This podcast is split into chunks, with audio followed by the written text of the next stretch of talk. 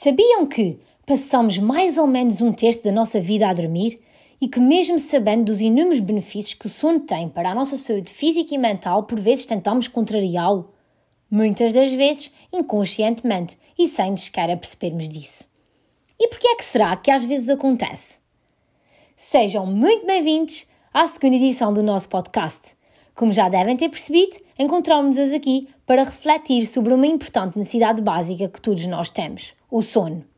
Eu chamo Catarina Reis, convido-vos a viajar comigo sobre este tema, que é, na realidade, um tema intemporal e transversal a todas as pessoas e comunidades, e que, inevitavelmente, sofreu impacto da situação atual que vivemos no nosso mundo. Ficar tantos dias em casa, longe da escola, do trabalho, dos amigos, dos familiares e das atividades que gostamos de fazer é muito difícil. Podemos sentir-nos tristes, ansiosos, com saudades e até mesmo bastante aborrecidos. E se existem algumas coisas que nos podem ajudar a regular e a restabelecer este turbilhão de emoções que estamos todos a viver, o sono é sem dúvida uma das coisas. Se por um lado Há crianças que parecem ser mais distraídas e não sofrer tanta influência do contexto externo. Por outro lado, há crianças que poderão sofrer mais e eventualmente experienciar pesadelos.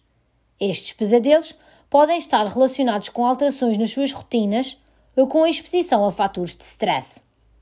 Se na sua casa isto está a acontecer, tente falar com o seu filho sobre as suas emoções, preocupações e tente tranquilizá-lo. Por exemplo, contar ou ler uma história agradável e positiva antes de dormir pode ajudar a adormecer e a tranquilizá-lo. Se os pesadelos continuarem, criar uma história de dramatização envolvendo toda a família a lutar e a vencer aquele pesadelo também poderá ser uma boa ideia. Envolver as crianças em tarefas de casa, como por exemplo, através da preparação criativa de refeições e jogos para limpeza e arrumação da casa, para além de serem momentos de cumplicidade familiar e de aprendizagem, são sobretudo importantes momentos de gasto de energia, facilitadores do adormecimento.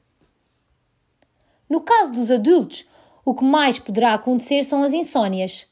Se está a passar por momentos deste tipo, antes de dormir, escrever as suas preocupações num papel pode ajudar a descarregar e a esvaziar a sua caixa.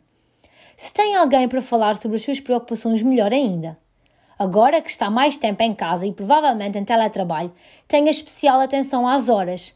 Defina horas limites de trabalho. O stress desencadeado pelo trabalho e as luzes azuis podem dificultar o adormecimento. Distrair a mente com um livro, uma atividade em família, um momento seu de relaxamento podem ajudá-lo a preparar a sua noite de sono. Pode parecer clichê, mas uma alimentação saudável, uns bons minutos de exercício físico e um belo banho quente antes de adormecer podem ser ótimas terapias para ajudá-lo a adormecer. E agora? Ainda se recorda da pergunta que fiz inicialmente? Por que é que tentamos lutar e contrariar o sono? Já ocorreu alguma ideia, reflexão? Se sim, ainda bem.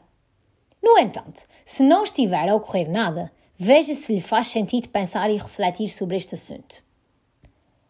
Será que é por sermos uma espécie de natureza dominante e por isso achamos que conseguimos dominar e controlar o nosso corpo? Será que é por termos imenso gosto e prazer pela vida e por isso não queremos perder um elevado número de tempo a dormir?